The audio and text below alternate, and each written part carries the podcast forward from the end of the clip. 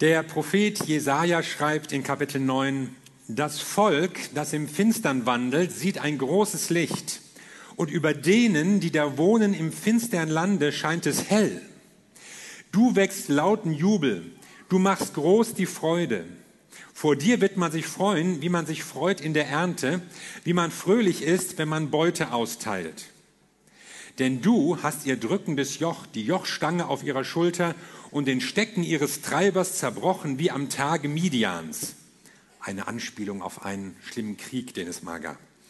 Denn jeder Stiefel, der mit Gedröhn dahergeht, und jeder Mantel durch Blut geschleift, wird verbrannt und vom Feuer verzehrt. Denn uns ist ein Kind geboren, ein Sohn ist uns gegeben und die Herrschaft ruht auf seiner Schulter.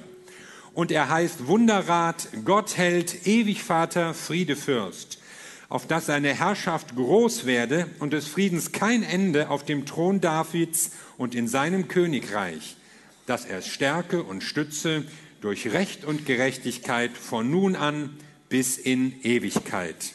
Solches wird tun der Eifer des Herrn. Hier haben wir ein Buch. Stell dir vor, es ist das Buch deines Lebens. Wer hat da reingeschrieben. Natürlich hast du etwas reingeschrieben, aber gewiss haben auch andere etwas reingeschrieben. Und was steht drin? Gutes und Schlechtes, Schönes und Unschönes. Manches gefällt dir gar nicht. Du würdest es gerne löschen, wegkillern, am liebsten die Seite rausreißen. Genau, rausreißen. Manches ist dir peinlich. Keiner soll es lesen. Das willst du selbst nicht mehr lesen. Gott ist ein Meister darin, zu schlechten Geschichten ein gutes Ende zu schreiben. Und wie? Von einem Kind schreibt Jesaja, ein Prophet vor etwa 2700 Jahren, an ein Volk im Finsteren. Und die Lage war wirklich düster und bedrückend. Wenn sich die Finsternis, von der Jesaja spricht, mit Elektrizität bekämpfen ließe, dann lebten wir heute in der besten aller möglichen Welten und könnten alles erleuchten und jedem von uns den Durchblick verschaffen. Doch die Finsternis, von der hier die Rede ist, bezieht sich auf die Situation der Menschen, ihre Lebensumstände, ihre Zukunftsaussichten. Finster sah es damals in diesem kleinen Land Juda aus, angesichts der wachsenden außenpolitischen Bedrohung, angesichts fremder Heere, die sich den Grenzen näherten und der wachsenden militärischen Operationen der Feinde. Finster kommt es dir vielleicht auch vor in Situationen deines Lebens, vielleicht an deinem Arbeitsplatz, vielleicht wenn du an Konflikte denkst, in denen du steckst, vielleicht wenn du an eine Prognose denkst, die der Arzt dir gegeben hat.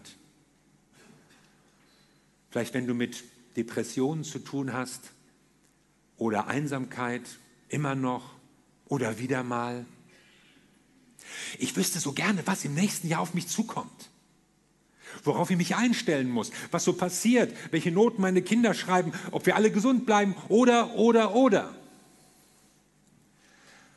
für jeden, der nicht klar sieht, der vielleicht sogar Angst vor der Zukunft hat, dem seine Aussichten Furcht bereiten, hat die Bibel gute Nachrichten. Es gibt einen Neuanfang.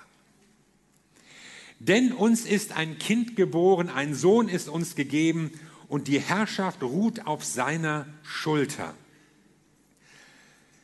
Da ist von einem Kind die Rede. Und das ist ja immer etwas Schönes. Und wenn irgendetwas für Neuanfang steht, dann ist es die Geburt eines Kindes. Ein neues Leben, ein Eintritt in eine neue Welt. Alles wird neu, auch für das Kind. Gibt es ein Leben nach der Geburt, war vielleicht bislang die Frage. Und naja, schließlich ist noch nie einer zurückgekommen. Und wirklich, es kommt was ganz Neues. Aber auch für die Eltern. Der Tagesablauf wird anders die Nacht, der Essensrhythmus, der Haushalt, das Geld, alles stellt sich um.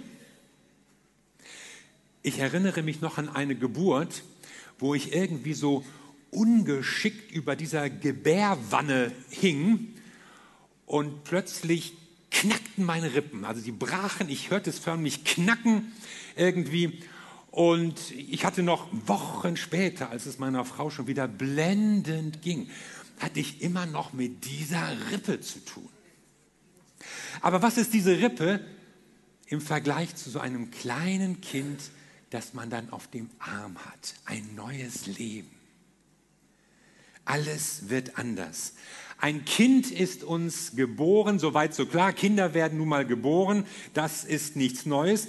Aber der Sohn, jetzt wird es nämlich anders, der Sohn wird uns gegeben. Hier ist nämlich die Rede vom Sohn Gottes. Und er wird vom himmlischen Vater gegeben. So sehr hat Gott die Welt geliebt, dass er seinen einzigen Sohn gab. Es ist ein Geschenk für uns.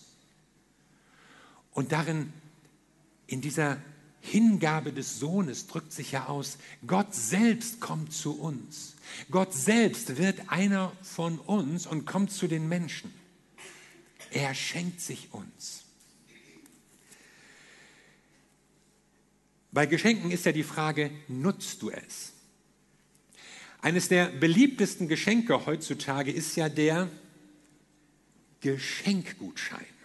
Ja, eine fantastische Erfindung. Er erspart dem Schenken viel Aufwand. Du musst nicht viel suchen, nachdenken, dir möglicherweise Gedanken machen. Nein. Und für den Beschenkten ist es auch praktisch. Er hat eine große Auswahl. Es gibt natürlich den klitzekleinen Nachteil, dass man den Preis nicht wegnibbeln kann, aber immerhin. Und jetzt höre ich in den USA, dass Geschenkgutscheine im Wert von 972 Millionen Euro nicht eingelost wurden. Was ist das? Die Leute geben als Grund an, keine Zeit, etwa ein Drittel. Ein anderes Drittel sagt, ich habe nichts gefunden. Und die übrigen sagen, die Karte war abgelaufen oder ich habe sie verloren. Das ist doch ein tolles Geschäft für den Handel. Fast eine Milliarde Euro und man muss nichts liefern.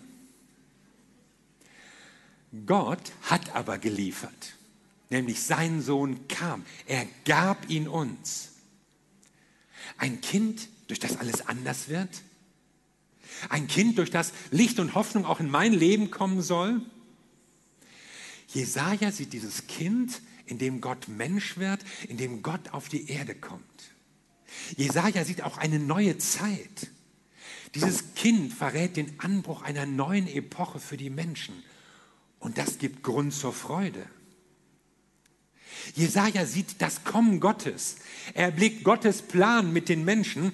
Und zu diesem Plan gehört zuerst, dass Gott selbst Mensch wird, auf unsere Ebene kommt und da, wo er sich ausbreitet, da werden Recht und Gerechtigkeit wieder einen Platz finden. Wenn Gott kommt, dann wird es Licht, dann kommt Freude ins Spiel, dann gibt es Freiheit, dann gibt es Frieden. Und das alles aus kleinen Anfängen. Als Jesus geboren wurde, da haben viele nicht begriffen, wer dort wirklich in dieser schmutzigen Krippe lag. Als Jesus heranwuchs, da ahnten die meisten noch nicht, welche Pläne Gott mit diesem Jungen haben würde. Als Jesus erwachsen wurde, mochten sich vielleicht nur seine Mutter oder noch die Hirten oder Weisen, da war ja was, fragen, ja, wann geht's denn endlich los oder, oder was überhaupt geht los? Doch als Jesus umherzuziehen begann und zu predigen anfing, als die Menschen fasziniert zuhörten und sich staunend anschauten, als sie Erzählungen hörten von dem, was Jesus tat, da brachten sie ihn plötzlich mit dieser Weissagung in Verbindung. Da fiel den Menschen ein, wie Gott schon viele hundert Jahre vorher durch Jesaja gesprochen hatte, wie er Hoffnung reingebracht hatte. Und sie erkannten, ja, das ist er. Das ist der Retter, von dem Gott gesprochen hat. Und deshalb ruht die Herrschaft auf seiner Schulter wo Menschen Jesus in ihr Leben einladen, wo sie ihm Raum geben, da ändern sich nämlich die Verhältnisse. Wir kennen ja die Redewendung, auf seinen Schultern lastet viel oder lastet etwas, die Verantwortung oder sonst irgendwie etwas. Und dabei denkt man immer an etwas Schweres, Anstrengendes, Mühsames. Wie gut jemanden zu haben, der kräftige Schultern hat, der unsere Lasten tragen kann. Manchmal ist es ja auch so, als meinten wir, oh, wir müssten die Lasten noch von allen möglichen Leuten und Situationen mittragen und wir gehen darunter in die Knie. Aber ich sage dir, da ist einer, der deine Lasten tragen will. Da ist einer, der nicht nur deine Last, sondern die Last der Welt trägt. Deshalb redet Jesaja von Herrschaft. Und so beginnt etwas Neues, in dem Jesus kommt. Und nun kommen hier vier Namen ins Spiel. Und das sind nicht nur irgendwelche Rufnamen wie Fritz, Elfriede oder, oder Heidrun, sondern es sind Bezeichnungen, Titel, die etwas ausdrücken. Wunderrat, Gottheld, Ewigvater, Friedefürst. Und viele Menschen hier bestimmt sind Jesus schon begegnet in diesen Eigenschaften, weil er so schon in ihrem Leben gewirkt hat. Zum Beispiel als wunderbarer Ratgeber. Ja, ich, ich brauche jemanden, der mir Rat gibt, der Antworten auf meine Fragen kennt, der meinem Leben dadurch Sinn und Ziel und Richtung gibt, dem ich mich anvertrauen kann, wenn ich nicht weiter weiß. Mal dir doch mal aus, wie alle deine Entscheidungen ausfallen würden, wenn du immer den Rat Gottes hören würdest. Das wäre doch was. Ein starker Gott, ein Held. Ja, das hilft, oder besser gesagt, der hilft. Ein Gott, der sich als Held vorstellt, stark und mächtig, der kann was. Der sagt nicht nur, ja, so müsste es laufen und ja, so hast du es vielleicht nicht hingekriegt, sondern er ist stark, um uns zu helfen, die Dinge in unserem Leben gut umzusetzen. Ein Gott, der Veränderung bringt, der sogar mit dem Bösen fertig wird, dem Bösen in der Welt und auch dem Bösen in deinem Leben, das manchmal so hochkommen will. Jemand, der dir hilft, deinen Alltag zu bewältigen. Ein starker Beschützer, jemand, der mal in die Bresche schwingt, springt oder dich aus dem Schlamassel rauszieht. Ich erinnere mich an eine Szene aus meiner Kindheit, das ist vielleicht sogar die älteste Kindheitserinnerung überhaupt, die ich habe. Ich war so kurz vor drei.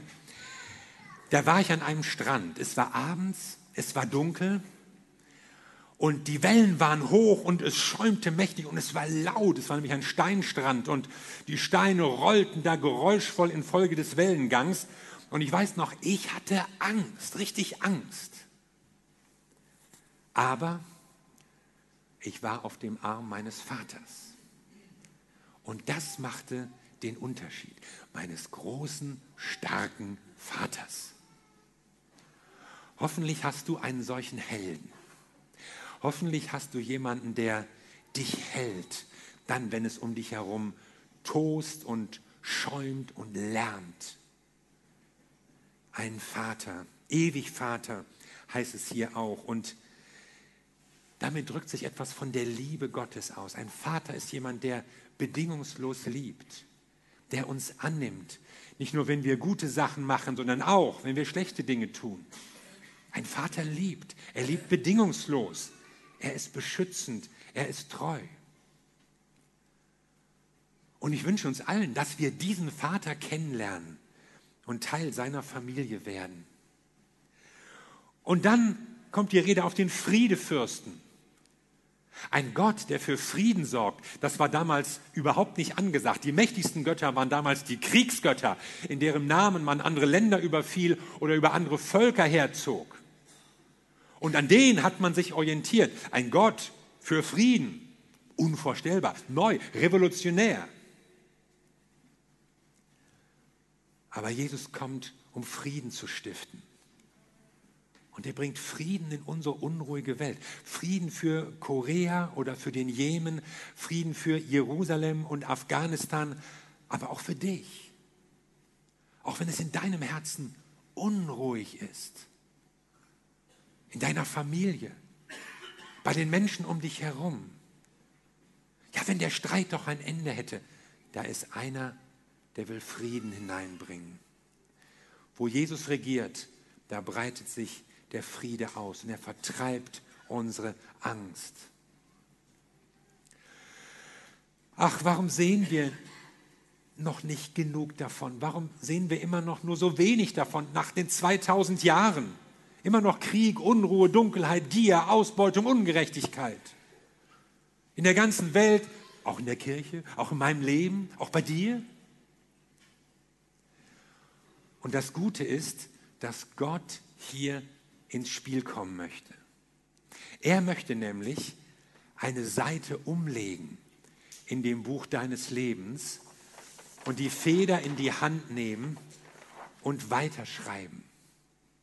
Egal was vorher stand. Egal was verkleckst und vermurkst ist. Gott schreibt ein neues Kapitel in deinem Leben. Und so kann deine Geschichte ein gutes Ende nehmen. Auch wenn du mit dem einen oder anderen nicht zufrieden bist, wenn du dir denkst, ja, das hätte ich mir anders gewünscht und was auf der Seite steht, da will ich gar nicht mehr hinschauen.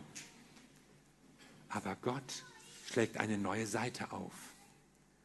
Und was er schreibt, das endet gut.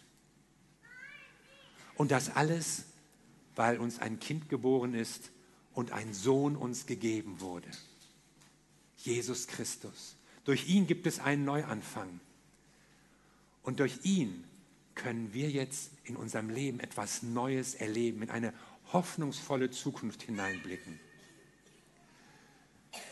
Und Jesus ist nicht nur der Gott, den du brauchst. Jesus ist auch der Gott, der dich gesucht hat, schon längst. Und wie wäre es, wenn wir so einen Moment nachdenken? Was machen wir jetzt so mit dieser Botschaft? Ich kann mir vorstellen, dass hier Leute sitzen, die sagen, ja, das wünsche ich mir. So eine neue Seite, die aufgeschlagen wird. Und dann schreibt jemand, der es besser kann. Und dann schreibt jemand, der mein Leben zu einem guten Ende bringt. Wenn du dir das wünschst, dann kannst du das einfach so in einem persönlichen Gebet ausdrücken, wenn wir jetzt uns eine kurze Zeit des Nachdenkens und Betens nehmen.